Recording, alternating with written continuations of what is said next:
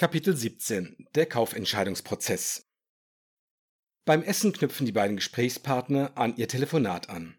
Anton Behring erklärt Jan Messer, warum Marketing und Vertrieb den Entscheidungsprozess ihrer Kunden besser verstehen lernen müssen. Der Wein schmeckt uns, das Essen, das der Kellner bringt, sieht nicht nur hervorragend aus, es duftet auch köstlich. Selbst Anton Behrings Fischgericht, das will was heißen, wenn ich das zugebe. Ich mag wirklich keinen Fisch. Jetzt aber zu unserem Thema, fordere ich Bering auf. Gerne. Sie kennen den Ausdruck Buyer's Journey oder Customer Journey, nehme ich an. Ja, ist mir begegnet. Warum? Stellen Sie sich diese Kaufentscheidungsreise wie eine Wegstrecke von A nach B vor. Es gibt einen Auslöser. Die Reise beginnt. Wird das Reiseziel B erreicht, erfolgt der Kauf. Bleiben wir im B2B-Bereich. Ein Unternehmen X hat ein Problem Y, Schmerzpunkt, was weiß ich. Der Entscheidungsprozess Neudeutsch Buyer's Journey startet. Ähm, geben Sie mir bitte ein konkretes Beispiel, Herr Bering. Okay, angenommen. Wir von Hirnrunde Marketing müssen Telefoninterviews führen, aufzeichnen, verschriften und auswerten. Die Zeit ist knapp. Das Problem ist definiert die Transkription von MP3-Dateien. Wir haben keine Kapazität, das selbst zu erledigen. Wir können uns zum Beispiel einen Studenten suchen oder uns an ein professionelles Transkriptionsbüro wenden. Sagen wir, wir entscheiden uns für einen Dienstleister. Dann haben wir die Qual der Wahl. Wir versuchen den Anbieter zu finden, der das gut und günstig leistet. Analog gehen Ihre Kunden vor. Ein potenzieller Kunde weiß, dass ein BDE-Software sein Problem löst. Dann entsteht die Frage, welches BDE-System passt am besten zu unseren Anforderungen? Was ist aus Sicht von Unternehmen X die beste Entscheidung? BDE-System von Anbieter A, B oder C und so weiter? Werfe ich ein. Genau. Das ist der Kern modernen Marketings. Entscheidungsprozesse der Kunden unterstützen. Zumindestens sollte das der Kern sein. Das hatten Sie am Telefon erwähnt. Weiß noch nicht, was ich davon halten soll. Können Sie das bitte etwas näher beschreiben? Ich glaube, wenn Sie mehr über Inbound Account-Based Marketing lernen, verstehen Sie besser, was ich meine. Bleiben wir erst einmal bei Business Software. Früher kontaktierten Entscheider relativ schnell den Vertrieb. Schickt uns bitte Material über eure Lösung oder kommt am besten gleich vorbei und erklärt uns, was eure Software kann. Ja, der Sales wartet auf seine Schäfchen. Würde meiner Kollegin Martina Seidel sicher gut gefallen. Die leitet unser Vertrieb. Ihr wird das Problem bewusst sein. Heute googeln die Fachentscheider als erstes. Sie recherchieren, lesen, machen sich schlau, Sie wollen den Verkäufern gut vorbereitet entgegentreten und sich kein X für ein U vormachen lassen. Sie wollen auf Augenhöhe kommunizieren. Die Folge? Der erste Kontakt mit dem Vertrieb verschiebt sich nach hinten. Es gibt unterschiedliche Studien und Zahlen. Viele B2B-Experten behaupten, dass 60 bis 70 Prozent des Entscheidungsprozesses vorüber sind, wenn die Interessenten den Anbieter kontaktieren. Einige Marketingberater sprechen sogar von 80 Prozentpunkten. Ich bin da vorsichtiger. Äh, Sie setzen den Punkt früher an? Ja, nicht nur das, aber kommen wir zuerst zu einer Prozentzahl, Herr Messer. Das Beratungsunternehmen CEB Inc. aus den USA, inzwischen gehören sie zu Gartner, hat seine Kunden befragt. Verschiedene Branchen, eine große quantitative Studie. Repräsentativ und wissenschaftlich seriös. Das Ergebnis sind 57 Prozent. Verstehe. Seriöse Studie. Mehr als die Hälfte der Kaufreise ist rum? Mann oh Mann. Hätte ich nicht erwartet. Das heißt, es ist unglaublich viel passiert wenn unsere Vertriebler erstmals mit den Interessenten reden. Richtig. Es passiert schnell, dass Alco Solutions gar nicht zum Zuge kommt. Vielleicht spricht eine gewisse Anzahl an Interessenten nie mit ihren Vertriebskollegen, weil Alco Solutions schon in der ersten Hälfte der Reise durch den Rost fällt. Warum auch immer, ihr Vertrieb erhält in dem Fall keine Chance, diese Interessenten zu überzeugen. Selbst dann nicht, wenn Alcor BDE Plus und MDE Plus ideale Lösungen für sie wären. Der allerbeste Vertriebler hat keine Chance, einen potenziellen Kunden eine Lösung zu verkaufen, wenn der nie mit ihm in Kontakt tritt. Mein schlauer Cousin Leonard würde hier anmerken, das scheint mir logisch zwingend zu sein. Deswegen, Herr Messer, repräsentiert dieser Wert von knapp 60 Prozent eine für B2B-Branchen so aufregende Erkenntnis. Marketing und Vertrieb rücken in dieser 57 Prozent Welt automatisch eng zusammen, ob sie wollen oder nicht. Ach ja, ist das so? Vertrieb und Marketing sind für mich zwei Paar Schuhe. Ich bin ein Marketingprofi, von Verkaufen verstehe ich nichts. Also ich könnte einem Mann, der am Verdursten ist, vielleicht eine überteuerte Dose Bier verticken, aber äh, sehen Sie es mal so. Stellen wir uns vor, das Marketing ist Reiseführer einer Gruppe an Interessenten, die sich auf der Kaufreise befinden. Die Marketingabteilung organisiert eine ordentliche Tour mit einem automatisierten Marketingbus. Auf jedem Platz finden sich Informationen über die wichtigsten Sehenswürdigkeiten. Das Heidelberger Schloss, das Deutsche Eck und Rothenburg ob der Tauber liegen alle auf der Route. Es gibt ein Getränk und einen Snack für jeden und eine regelmäßige Pause zum Austreten. Danach übernimmt der Vertrieb und gibt eine individuelle Tour, zu Fuß. Durch die Kneipen der Düsseldorfer Altstadt, die Stationen von Goethe in Frankfurt oder legendäre Technoclubs in Berlin. Weil das nicht alle interessiert, gehen der Vertrieb als Reiseführer und dieser Interessent die letzte Wegstrecke in Zweiergruppen. Na, Vertrieb macht den 1 zu 1 Kontakt, werfe ich ein, während ich versuche, alles auf Alco Solutions zu übertragen. Wissen Sie, das Marketing ist exzellent in Systemen und Prozessen, zentrale Sehenswürdigkeiten, Essen und Pausen, 1 zu N Personen. Der Vertrieb hingegen ist unschlagbar, wenn es individuell sein soll. Er hat die Antwort auf jede noch so kleine Frage über Altstadtkneipen, Goethe und Techno. Also One-to-One. -one. Der Busbahnhof, wo alle aussteigen, umsteigen und diejenigen, die es wünschen, sich auf die individuell geführte Tour begeben, der steht bei unseren 57 Prozent.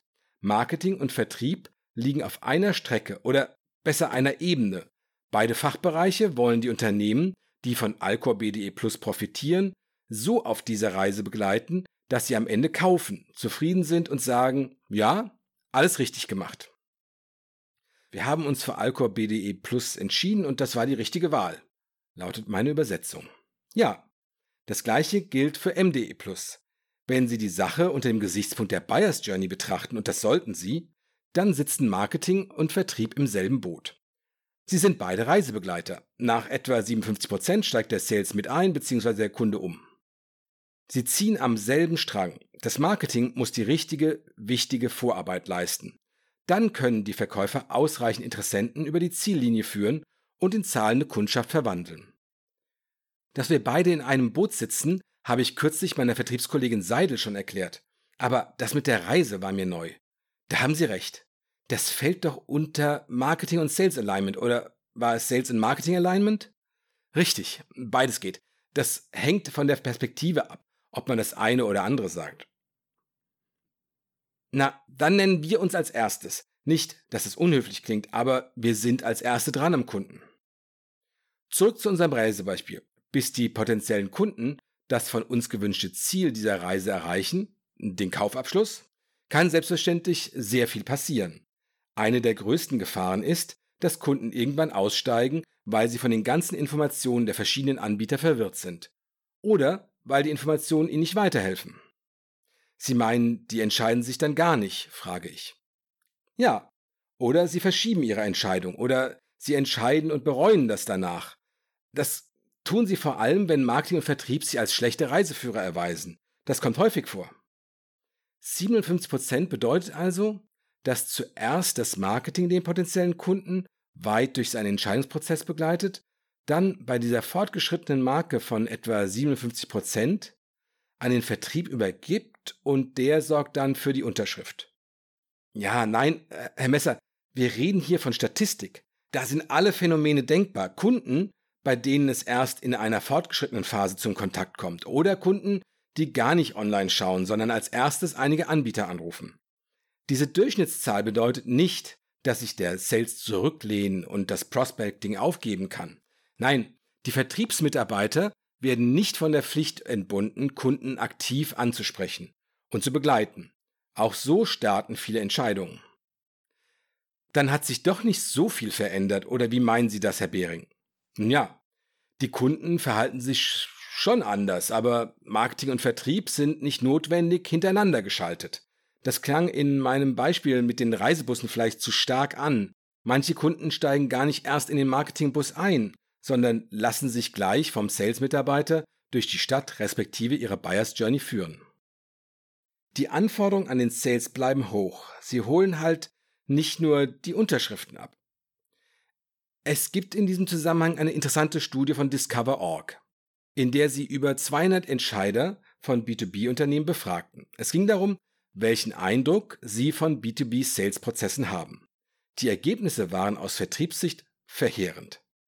Nur 54% der Befragten gaben an, dass die Verkäufer, mit denen sie zu tun hatten, ihnen die positiven Effekte eines Produktes wirklich erklären konnten. Es kommt noch schlimmer. Nur 18% der Befragten hielten Verkäufer für vertrauenswürdige Berater, die sie respektieren. Puh, ein schlechtes Zeugnis für den Vertrieb, würde ich sagen, Herr Behring. Wie können wir das verhindern? Nun, Sie müssen Ihren potenziellen Kunden Informationen und Werkzeuge an die Hand geben, die beim Entscheiden helfen, die zur Stufe in Ihrem Entscheidungsprozess passen. Auf der Grundlage exzellenten Kundenwissens. Die Informationen, die Sie Ihren Kunden liefern, Herr Messer, müssen relevant sein, glaubwürdig, aber auch einfach verständlich und wirklich nützlich. Die müssen geeignet sein, den Kunden auf seiner Kaufreise voranzubringen, aktiv voranbringen, ihm also nicht nur viele Informationen vor die Füße werfen, sondern ihn auch durch den Prozess führen. Wir reden in diesem Zusammenhang auch von Buyer Enablement. Also nicht nur helfen, sondern auch führen. Buyer Enablement. Sie haben für jeden Sachverhalt einen neuen Begriff für mich. Ja, Herr Messer, ein hochtechnischer Guide, in dem Sie auf 100 Seiten alles zu Ihrem Thema schreiben, mag zwar auf den ersten Blick hilfreich sein, für einen Entscheider, der sich mit technischen Themen nicht gut auskennt, sind solche Dokumente aber wertlos. Dafür haben die weder Zeit noch Lust. Die landen im Papierkorb. Zudem besteht immer die Gefahr, dass die Entscheider in vielen gut gemeinten Informationen untergehen und die Orientierung verlieren. Das führt leicht dazu, dass die Entscheidung verzögert oder abgebrochen wird. Ah, verstehe, Herr Bering. Was meinen Sie genau mit Werkzeugen? Das sind einerseits die Kanäle, die zum Einsatz kommen, vor allem Social Media und E-Mails. Ihre Empfänger sollen den Content auch problemlos an Kollegen weiterleiten können. Andererseits sind damit die Content-Formate gemeint, die Sie Ihren Kunden liefern. Besonders effektiv sind beispielsweise Case Studies, Blogbeiträge, White Paper. Das gleiche gilt für Tippsheets, auf denen Sie die wichtigsten Informationen zu einem Thema auf einer Seite zusammenfassen. Gut, das passt zu dem, was Sie mir bisher erklärt haben. So, Herr Messer, und jetzt nenne ich Ihnen eine andere Prozentzahl. Damit wird die Sache noch aufregender. Ich bin gespannt. Aber lassen Sie Ihr Thunfischsteak nicht kalt werden. Ich habe fast aufgegessen. Von meinem Kotelett ist nichts mehr da. Ja, Sie haben recht. Wie schmeckt Ihr Gemüse? Hervorragend. Grüne Bohnen mit Kirschtomaten erinnert mich an eine Szene aus den Sopranos. Dritte Staffel. Carmela Soprano, Tony Sopranos Frau, stellt eine Schüssel mit Bohnen auf den Tisch und sagt, nach dem Rezept von Mario Batali. Grüne Bohnen mit Parmesan. Wissen Sie was? Mario Batali gibt's wirklich. Ich hab's überprüft. Der hat einen Wikipedia-Eintrag. Italo-Amerikaner, Küchenchef und Kochbuchautor. Erstaunlich, oder? Diese amerikanischen Serien sind verdammt gründlich recherchiert. Ein Bissen und Sie haben es geschafft, Herr Behring. Danach will ich was über diese zweite Prozentzahl erfahren, die Sie angekündigt haben. Wir reden oft von dem Entscheidungsträger oder Entscheider. Das ist selten korrekt. Es ist häufig nicht eine Person, die über eine B2B-Lösung entscheidet, sondern eine Gruppe, ein Entscheidungsgremium, ein Buying Center oder wie immer Sie es nennen möchten. Im Schnitt habe ich gehört, sind 6,4 Personen, Stakeholder genannt, an einer typischen B2B-Kaufentscheidung beteiligt. Woher kennen Sie diese Zahl? Matthias Torlutter, ich hatte den Namen schon erwähnt. Ja, der, der bei Ihnen für soziale Medien zuständig ist. Ja, richtig. Der hat diese Zahl in einem Podcast gehört. 6,4 arithmetisches Mittel. Diese Durchschnittszahl stammt vermutlich aus einer Studie von CSO Insights. Das ist die Forschungsabteilung der Miller Hyman Group, einem US-amerikanischen Unternehmen, das sich auf Schulungs-, Beratungs-, Technologie- und Forschungsangebote für den Vertrieb spezialisiert hat. 6,4 Personen. Darüber haben mein Team und ich vor kurzem bei einem Meeting gesprochen. Kam uns ziemlich viel vor. Fast ein Kleinbus. Keine leichte Aufgabe für das Vertriebsteam. Einer nach dem anderen muss gewonnen werden. Ja, Herr Messer, der Gedanke ist naheliegend, einer nach dem anderen. Aber nein, das ist nicht die beste Strategie. Bei richtig großen Gremien, manche haben auch 20 Leute in dieser Gruppe, da würden sie niemals fertig.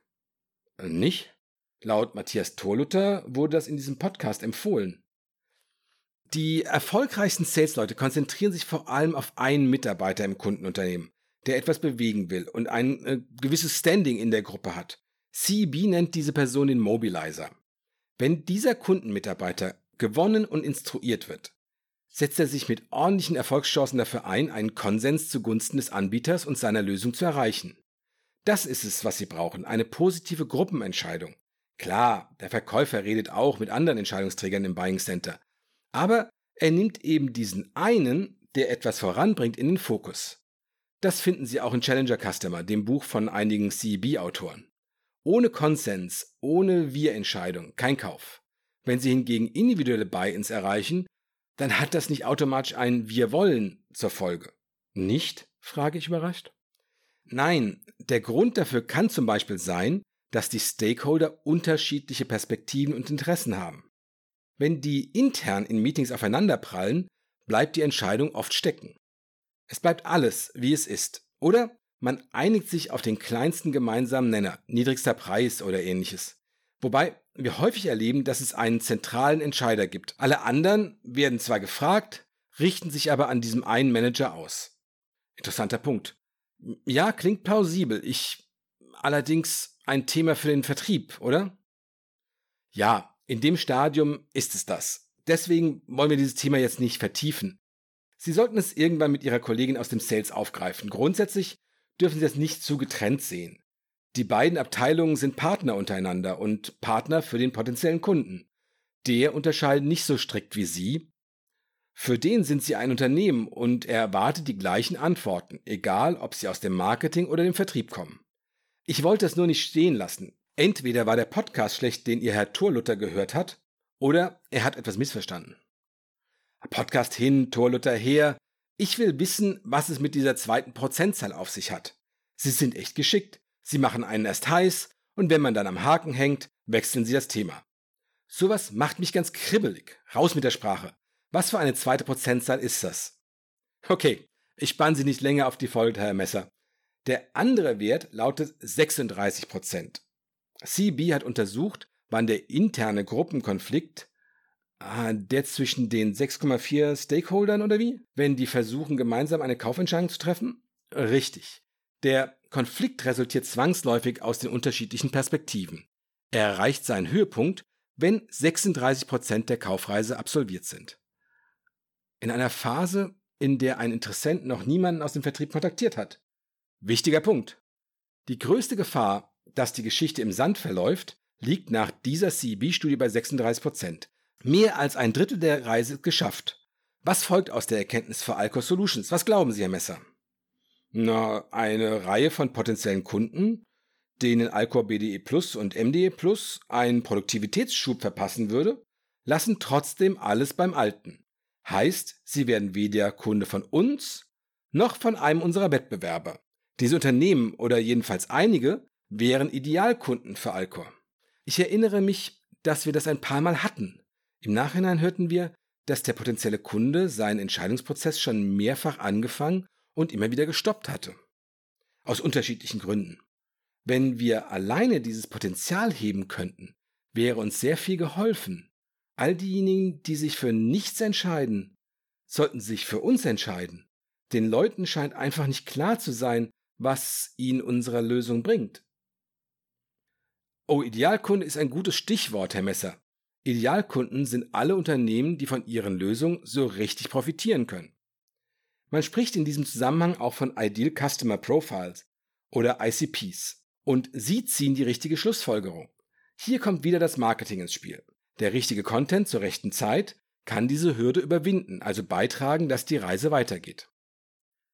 Ab Prozentpunkt 57 oder 58 oder so, wir wollen da nicht so pinglich sein, mischt der Vertrieb mit. Klar, Herr Bering, wenn der Prozess vorher abbricht, kann keiner dem Sales einen Vorwurf machen. Ja, richtig, Herr Messer. Äh, wir, das Marketing, können als gute Reisebegleiter beitragen, dass die Reise nicht wegen unüberwindbarer Konflikte in der Gruppe bei Prozent 36 oder so zu Ende geht. Sicher keine leichte Aufgabe. Nein, sicher nicht. Die Unternehmen wollen zu einer vernünftigen Entscheidung kommen, Herr Messer. Sie brauchen echte Informationen, die Antworten auf ihre Fragen liefern und nicht unser Staubsauger ist der beste, den musst du kaufen. Heißt zum Marktschreier, ich meine Sie. Wenn Sie sich mit B2B-Entscheidern unterhalten, Herr Messer, berichten die Ihnen stets das Gleiche. Die Marketingmaterialien helfen uns nicht, weil alle Anbieter auf die gleichen Vorteile verweisen. Solche, die Anbieter relevant finden und technisch toll sind, aber für die Anwender, die Kunden, keine große Relevanz haben, weil die sich vor allem für die Standardfunktionen interessieren und nicht für diese neuen Super-Features. Deshalb heißt es dann, diese Alcor-Software ja, hat Super Plus getankt. Ja, ein Messer in etwa. Unser System ist ja skalierbar, modul, smart, passgenau, umweltschonend, user-friendly und so weiter und so fort. Das Thema hatten wir. Sie erinnern sich, Herr Messer. Gucken Sie sich die Broschüren anderer MDE-Anbieter an. Ich wette, die klingen ähnlich. Sie meinen, wir müssen unterscheidbarer werden. Ja, vor allem müssen sie aus Sicht ihrer potenziellen Kunden nützlicher, hilfreicher werden. Ich sage es gerne nochmal. Sie müssen Kunden bei deren Entscheidungsfindung besser unterstützen. Okay, Herr Bering, dann sind wir wieder beim Thema produktzentrisches versus kundenzentrisches Marketing. Ja, das sind wir. Wissen Sie, Kunden interessieren sich nicht für die Anbieter, sondern nur für sich, für ihre Herausforderung. Die müssen Sie lösen. Ihr Kunde hat Probleme mit Lieferzeiten zu hohem Personal oder Materialkosten oder was auch immer. Darauf liegt der Fokus. Kunden wollen nicht hören, dass Alco Solutions ein super Unternehmen mit super Produkten ist, bei dem nur Superhelden arbeiten. Das nimmt Ihnen ohnehin keiner ab. Helfen Sie den Kunden, ihre Probleme zu verstehen und zu lösen. Ja klar, wir erledigen ganze Arbeit, helfen bei der Entscheidungsfindung, sind die Superunterstützer und am Ende entscheiden die Unternehmen sich für unsere Konkurrenz. Danke, Alco Solutions, ihr habt uns echt geholfen. Erst durch euch haben wir verstanden, dass ein MDE-System die optimale Lösung für unser Problem ist. Leider war euer Wettbewerber ein Tick günstiger gibt wohl nicht so viel Kohle für Marketing aus wie ihr. Nichts für ungut, weiter so. Ah, ich weiß nicht, Herr Behring, ob das so brillant ist. Sie gewinnen nicht jeden Interessenten, Herr Messer. Das ist klar. Das schaffen Sie jetzt auch nicht. Ist Ihre MDE-Software totaler Schrott oder nicht? Na, was glauben Sie? Ähm, ich bin weder Informatiker noch Anwender. Schrott ist sie sicher nicht. Im Gegenteil, ich bin felsenfest überzeugt, dass Alcor MDE Plus eine hervorragende Lösung für Industrieunternehmen ist. Na also, Herr Messer, wenn es gut ist, wird es genügend Unternehmen geben, für die MDE Plus eine vernünftige, eine richtige Entscheidung ist. Das gilt sicher auch für BDE Plus. Helfen Sie diesen Firmen, sich zu entscheiden. Damit helfen Sie sich selbst. Wenn Sie das tun, finden Sie die Neukunden, die besonders gut zu Ihnen passen. Davon, glauben Sie mir, gibt es mehr als genug. Konzentrieren Sie sich auf Ihre Idealkunden, auf Ihre ICP. Das ist eine Win-Win-Strategie. Sie sagen, wir sollen weniger über uns und unsere Produkte reden, sondern die Kunden verstehen und dann bei der Lösung ihrer Probleme unterstützen. Das klingt nett, Herr Behring, aber ich kann es mir noch nicht vorstellen. Wie sieht das konkret aus? Sie haben sicher ein Beispiel parat, eine Story, um mir das zu veranschaulichen, eine leicht verständliche Business-Parabel oder ähnliches.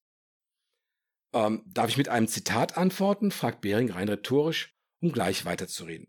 Malcolm MacDonald, er ist Marketingprofessor, Berater und Unternehmer, schreibt im Vorwort seines Buchs On Marketing Planning, ich zitiere das mal aus meiner Notiz-App, The most important lesson I have learned from my very long career is that customers love supplier who understand their business, their problems and their issues rather than supplier who bowl up trying to sell their products. Da kann ich inzwischen folgen, Herr Behring.